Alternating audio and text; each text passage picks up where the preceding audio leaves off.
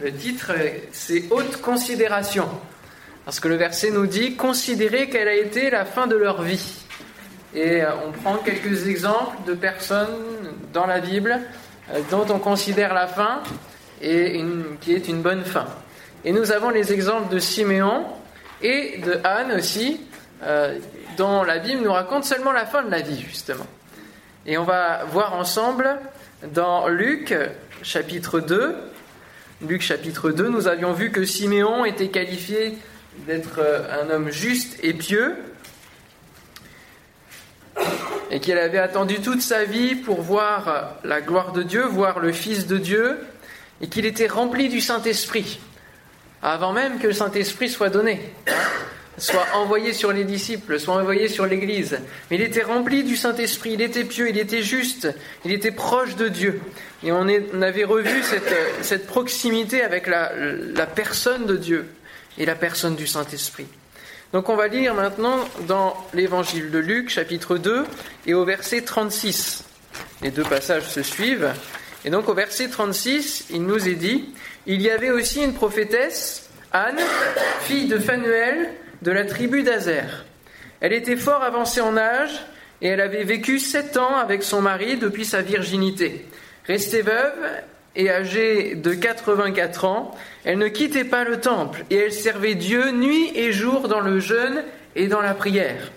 Étant survenue, elle aussi à cette même heure, elle louait Dieu et elle parlait de Jésus à tous ceux qui attendaient la délivrance de Jérusalem. Lorsque ils eurent accompli tout ce qu'ordonnait la loi du Seigneur. Joseph et Marie retournèrent en Galilée, à Nazareth, leur ville. Or l'enfant croissait et se fortifiait, il était rempli de sagesse et la grâce de Dieu était sur lui. Amen. C'est un beau passage qui nous raconte l'histoire d'une femme dont on ne parle pas souvent, hein, mais qui nous enseigne pourtant beaucoup de choses. En quelques versets, on peut voir au travers de la description de Anne et ce qu'elle fait plusieurs éléments importants qui sont intéressants pour nos vies. Aux yeux de Dieu, toutes ces personnes ont la même valeur que euh, l'apôtre Paul, que le roi David, à qui sont consacrés de nombreux chapitres, des épîtres même. Elles ont la même valeur. Et puis, la preuve de cela, c'est que Dieu leur parlait en privé. Hein. Il venait directement auprès de Siméon, auprès de Anne, et il leur parlait. le Saint-Esprit les poussait à aller au temple au moment où Jésus allait être présenté, au moment où Joseph et Marie arrivaient dans le temple. Donc Dieu leur, euh, parlait en privé. Il y avait une, une intimité profonde, une proximité avec Dieu. Que veut dire le prénom Anne? Est-ce que vous le savez? Non. Hum, ça cherche. Non, c'est pas la vie. Ça veut dire grâce, faveur. Joli, hein? Grâce, faveur. Dieu lui a fait la grâce de vivre le mariage. Ah, c'est bien ça, le mariage. Hein? Ça arrive bientôt. C'est une grâce. C'est une grâce que Dieu accorde de rencontrer l'être bien-aimé qu'il a prévu pour nous et, et de pouvoir construire des choses pour sa gloire, le servir ensemble pour sa gloire. C'est une grâce. Et puis ensuite, il y a eu le deuil et le veuvage.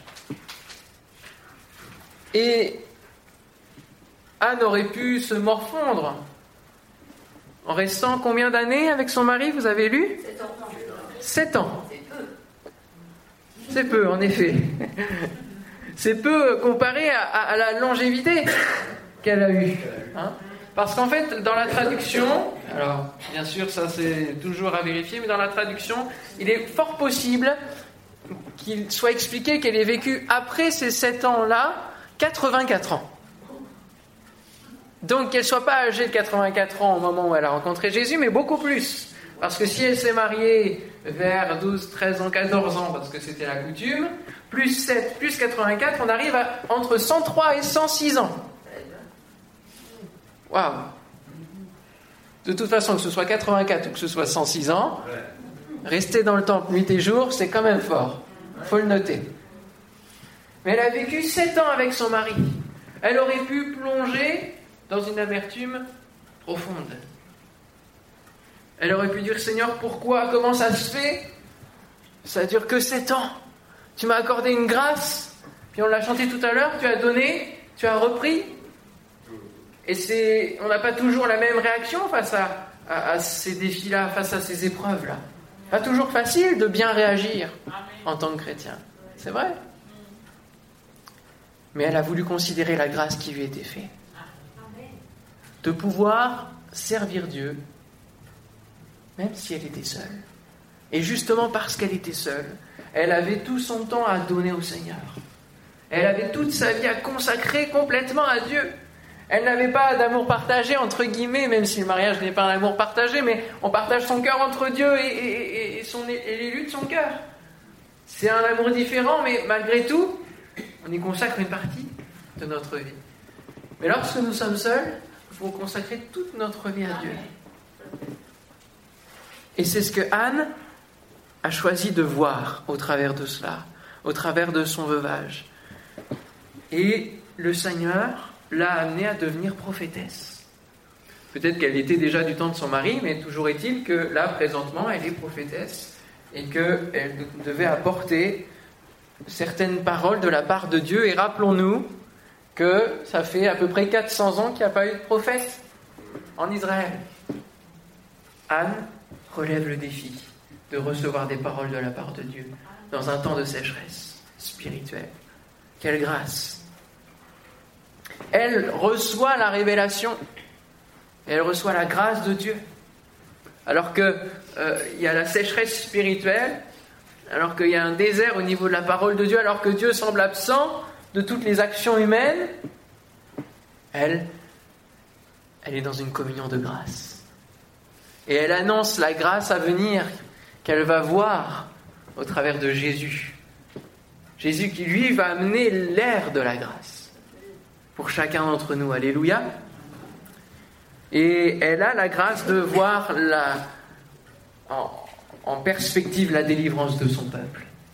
Ça y est, après 400 ans, après toute une vie, après 106 ans peut-être, elle avait vécu un quart de, de, de toute cette partie euh, de silence. Notre peuple va enfin voir les promesses de Dieu s'accomplir. Waouh Les promesses de l'Ancien Testament se réaliser et pouvoir proclamer à qui voulait l'entendre. Même à 106 ans, on peut témoigner de l'Évangile. Même à 106 ans, on peut proclamer ce que Dieu a fait pour nous. Proclamer. Et je crois que plus on vieillit, moins on est gêné de le dire. Hein? Moins on a complexe. On se dit, perdu pour perdu, c'est pas le problème. Peu importe les ennuis que je pourrais avoir, je dis. Amen? J'annonce, je proclame. Alléluia. Je proclame. Elle est la fille de Fanuel. Fanuel, ça veut dire la face de Dieu. Décidément, c'est intéressant de voir les prénoms. Hein Et oui. Et puis elle est de la tribu d'Azer. Azer, ça veut dire béni, hein, qui descend de Léa. Et cet héritage lui donne de bien connaître les promesses de Dieu. Hein. Elle vient d'une famille qui a entendu tellement de choses de la part de Dieu, tellement de promesses pour euh, s'aligner, hein, que c'est euh, bénédiction sur bénédiction. Et elle est là, épanouie, en face de Dieu. Puissions-nous, dans les temps où nous sommes seuls, nous trouver épanouis. C'est pas seulement consacré à Dieu. Hein. Pas seulement euh, voir euh, le fait d'être seul, la solitude, comme, euh, comme un sacrifice qui fait mal, mais trouver un épanouissement dans cette solitude. Trouver un épanouissement avec Dieu. Et je sais que dans la période de célibat que j'ai eue, j'ai appris à être épanoui en Christ. À être épanoui en Christ. Puis est venu le temps où cette solitude a eu besoin d'être comblée par une élue. Mais il y a un moment donné où on doit apprendre à être épanoui voilà, on est en, relation avec Dieu et on est bien avec Dieu et on ne ressent aucun besoin. Et à un moment donné, Dieu va mettre sur notre cœur le besoin d'eux. Dieu va faire peser cette solitude pour que notre cœur soit, nos, yeux aillent se poser sur un autre regard. Et euh, c'est vraiment ça qui, est important, de pouvoir trouver son épanouissement, se construire, être un homme fait, comme dit la parole de Dieu, une femme faite, à la stature parfaite de Christ, qu'on puisse grandir avec Dieu de manière épanouie. Si nous nous consacrons pleinement à son service, il va pourvoir en tout, y compris pour notre conjoint, si nous ressentons le besoin. Anne était prophétesse. C'est ce que nous dit la Bible. Nous ne savons pas depuis quand elle l'était, mais Dieu utilise qui il veut. Mon frère, ma soeur, et surtout mes sœurs, vous avez sûrement entendu et vous avez peut-être eu déjà des difficultés pour servir Dieu dans l'Église, et laissez Dieu vous placer, laissez Dieu vous utiliser. Peut-être que vous dites que vous n'avez pas de talent, peut-être que vous dites, mais moi, les dons spirituels, j'en suis loin. Laissez Dieu faire, laissez Dieu agir, ne bloquez rien. Hein. Ne bloquez rien, mais laissez Dieu agir, vous utiliser comme il le désire. Et il veut vous dire ce soir, je veux t'utiliser. Consacre-toi, je veux t'utiliser. Hein?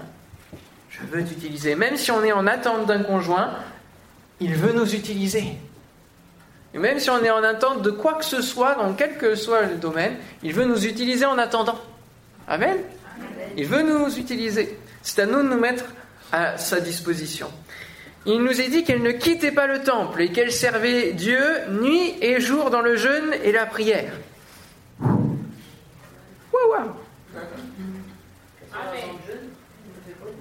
Amen.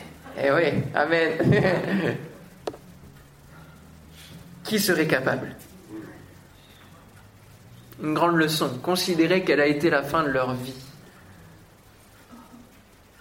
Est-ce que vous imaginez la fin de votre vie, même si vous ne la connaissez pas Est-ce que vous vous êtes projeté en disant Seigneur, je désire que à la fin de ma vie, ou en tout cas au moment où tu vas venir me reprendre, je sois prêt, je sois prêt déjà à partir, que je sois assez mûr dans la foi, peut-être que je sois un pilier dans l'assemblée, pour pouvoir enseigner aussi les générations à venir. Et oui, être là comme un repère spirituel pour que les générations ne se perdent pas.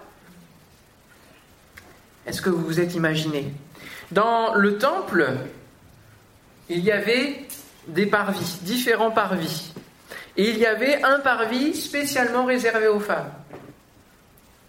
Et il était entouré de quatre grandes pièces deux pièces de stockage pour euh, tous les ustensiles précieux, une pièce pour les malades qui avaient été guéris afin de valider leur guérison, et une pièce pour les naziréens, ceux qui ont choisi de se consacrer, de se séparer. C'est ça que veut dire naziréen. Donc il y avait ces quatre pièces qui entouraient le parvis des femmes. Et je veux croire que Anne faisait partie peut-être, ou en tout cas côtoyait, la pièce des naziréens, de ceux qui se consacraient pleinement à Dieu. Elle était là, consacrée, séparée, mise à part. Elle servait Dieu dans le jeûne et la prière. Cela nous montre bien que le jeûne n'est pas quelque chose que l'on fait épisodiquement, comme ça. Ah, je vais jeûner tel jour, je vais faire ça. Mais c'est avant tout une mentalité à acquérir. C'est une habitude de vie chrétienne que l'on développe au fur et à mesure de notre vie chrétienne. Peut-être que vous n'êtes pas habitué encore à jeûner et prier, mais Anne, elle, ça lui posait aucun problème d'être nuit et jour dans le jeûne et la prière. Alors, on ne sait pas trop comment elle, vivait euh, son, régime alimentaire et comment elle se débrouillait avec tout ça. Mais quand on est dans la présence de Dieu, moi je, sais que là, quand j'ai été faire le jeûne et prière, on était de 9h30 du matin jusqu'à 9h30 du soir dans l'église, donc un peu comme Anne dans le temps, et on n'avait pas le temps de penser à manger. On n'avait pas le temps.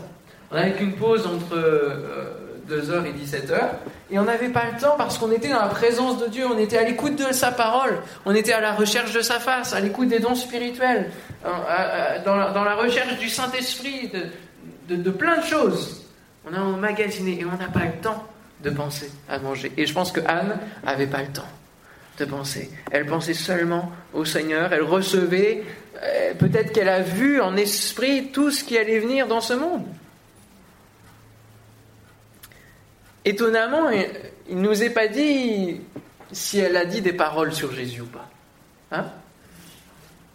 Au contraire de Siméon, qui lui a, on a le, rapport de ses paroles. Mais pour Anne, qui était prophétesse, pourtant, nous n'avons pas de discours sur euh, ce qu'elle a pu dire. Mais nous savons, le discours qu'elle a tenu, c'est qu'elle parlait de Jésus à tous ceux qui attendaient la délivrance de Jérusalem. Amen. Il y a des, des moments où on a Siméon qui lui va parler à Jésus, et on a Anne qui va parler de Jésus. Et dans notre vie chrétienne, c'est la même chose. On doit avoir les deux facettes. On doit venir parler à Jésus de notre vie, de nos problèmes, de ses promesses, lui rappeler, ça c'est la vie de prière, c'est la communion intérieure, intime. Et on doit avoir l'autre facette où on parle de Jésus à l'extérieur, comme Anne, et où on en parle à tous ceux qui veulent entendre. Et moi, ma prière, c'est dire Seigneur, c'est que sur mon chemin, tu places ceux qui cherchent ta face ceux qui cherchent quelque chose, qui ne savent pas encore quoi, mais qui s'appelle Jésus, et que moi je, je sais qu'il s'appelle Jésus, et que je peux leur parler. Et ça, c'est la partie extérieure, c'est le témoignage quotidien du chrétien. Et au travers de ces deux personnes, on a la vie que l'on doit avoir, intérieure et extérieure. Le jeûne et la prière, nous en parlerons la semaine prochaine, dans cette semaine spéciale. Préparons-nous. Hein, préparez-vous, on n'impose pas le jeûne, chacun fait ce qu'il veut et jeûne de ce qu'il veut.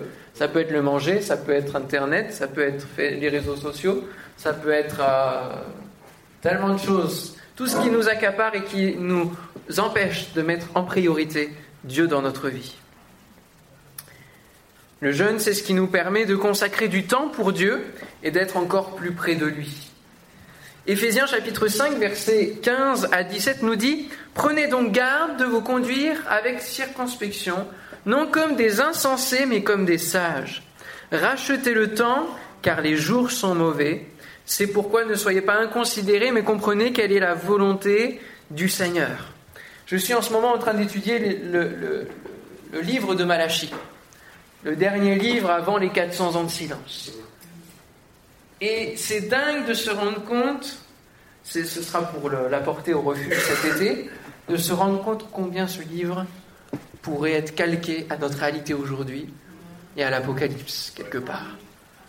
C'est vraiment le dernier message où, où, Dieu fait un rappel, il dit, après ce sera le jour de l'éternel et ce sera trop tard.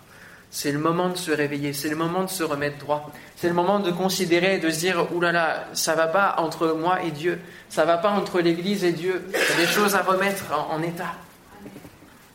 Il y a des choses à remettre en priorité. Il y a des choses à reconsidérer. Ne soyez pas inconsidérés, frères et sœurs. Mais soyons comme Anne, comme Siméon, qui ont, dans cette période la plus dure spirituellement, ont su se tenir à la brèche, se tenir auprès de Dieu et savoir quelle était la volonté du Seigneur. Les Juifs, les Juifs dans leur ensemble, les pharisiens, les sadducéens et tous ces gens-là, les docteurs de la loi qui connaissaient la parole de Dieu, n'ont pas vu en Jésus le salut que Dieu avait prévu de toute éternité. Mais Anne et Siméon l'ont vu. Pourquoi cette différence? Par leur attachement à Dieu, dans leur relation, que la parole qu'ils connaissaient était vivante dans leur vie, était réelle, était faite d'une relation. Et ce n'était pas seulement une parole, ce n'était pas seulement la lettre qui tue, mais il y avait l'esprit qui vivifiait. Amen. Il y avait l'esprit qui vivifiait. La vraie sagesse, elle est là. La vraie sagesse, elle est là se conduire comme des sages, racheter le temps car les jours sont mauvais. Sur l'échelle de toute une vie, quelle sera la part donnée à Dieu en temps et en recherche de sa face? Faites un calcul très simple. Hein, sur combien de temps vous prenez par jour ou par semaine pour ça, pour ça, pour ça, pour ça, pour ça, pour ça? Vous allez voir combien de temps, au final, vous consacrez véritablement à Dieu. Et ensuite, vous le développez sur 50 ans, sur... Euh, bon, allez, on va mettre un peu plus quand même. Sur 80 ans, sur 100 ans. Et vous allez voir combien de jours ou d'années vous passez pour Dieu.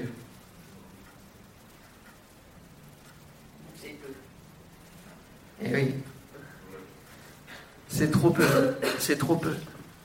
Pensons que chaque jour peut être la fin de notre vie.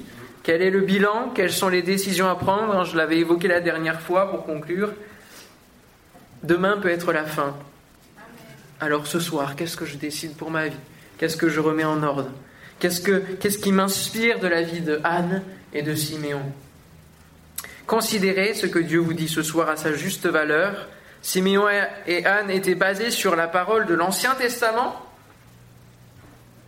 Et euh, aujourd'hui, on a aussi le Nouveau Testament en plus. On a cette libération de la part de Christ. On a tellement de bonnes choses. Dieu nous a donné tout ce qui contribue à la piété. Aussi, il nous faut maintenant nous mettre en action. Et le monde a besoin de gens qui portent l'héritage spirituel, qui se tiennent dans la prière pour les générations. Alors imitons Siméon, imitons Anne et répondons à l'appel du Seigneur. Amen. Seigneur, nous te bénissons, te remercions de ce que tu nous invites ce soir à ce que ce soit toi qui grandisses en nous et que nous nous diminuions. Au travers de ces exemples d'hommes et de femmes, que ce soit Siméon, que ce soit Anne, que ce soit d'autres, Seigneur, nous voulons considérer quelle a été la fin de leur vie et considérer à notre tour quelle devrait être la nôtre. Seigneur, peut-être qu'on peut se dire que la barre est haute face à Anne qui était nuit et jour dans le temple en jeûnant et en priant de surcroît. Que la barre est haute face à Siméon qui sait voir en un enfant le salut pour tout un peuple et pour toute l'humanité. Mais Seigneur, nous voulons nous rendre disponibles ce soir entre tes mains. Prends nos vies, Seigneur. Et que ceux qui désirent se consacrer tout à nouveau, que ceux qui désirent consacrer certaines parties de leur vie, qui ne sont pas encore à toi, qui leur font perdre du temps, ou qui font qu'ils sont inconsidérés, c'est mon Dieu qu'ils puissent prendre des décisions ce soir dans le nom de Jésus. Merci Père pour ta présence. Merci pour tout ce que tu fais pour nos vies, pour chacun de nous. Tu es si bon, si bon. En quelques versets, tu nous délectes, Seigneur mon Dieu, d'une si grande grâce, si grande puissance de ta parole. Saint-Esprit, que nous ne soyons pas seulement dans la connaissance de ta parole, mais que nous puissions être remplis de ton esprit qui vivifie et que nous soyons conduits chaque jour, Seigneur, à accomplir ta volonté. Non seulement à comprendre quelle est ta volonté, alors que nous avons des difficultés à la comprendre parce que notre entendement est dur, est entêté, Seigneur mon Dieu, est flou, est aveuglé. Et Seigneur, que nous puissions, au-delà de la comprendre, la mettre en pratique. Au nom de Jésus. Seigneur, donne-nous de mettre en pratique ta volonté, de ne pas regimber, de ne pas reculer, mais Seigneur, de faire chaque jour un jour qui est marqué dans l'histoire de quelqu'un qui a besoin de toi, qui est marqué, Seigneur, dans notre propre histoire, alors que nous venons dans la relation avec toi, dans un cœur à cœur. Seigneur, que tu marques nos vies jour après jour. Et alors que, Seigneur, nous allons vers l'extérieur parler de toi, que chaque jour, Seigneur mon Dieu, nous rencontrions quelqu'un, Seigneur, dont ce jour va marquer le changement de sa vie va le faire passer des ténèbres à la lumière, de la puissance de Satan à Dieu. Oh Seigneur, équipe-nous et remplis-nous de toi, Seigneur. Au nom de Jésus. Merci, Seigneur. Que toute la gloire te revienne. Que nous puissions voir en toi, Seigneur, le salut. Que nous puissions voir en toi, Seigneur, la source de toutes choses, Seigneur. Et que tu nous donnes ta paix ce soir. Amen. Amen. Alléluia.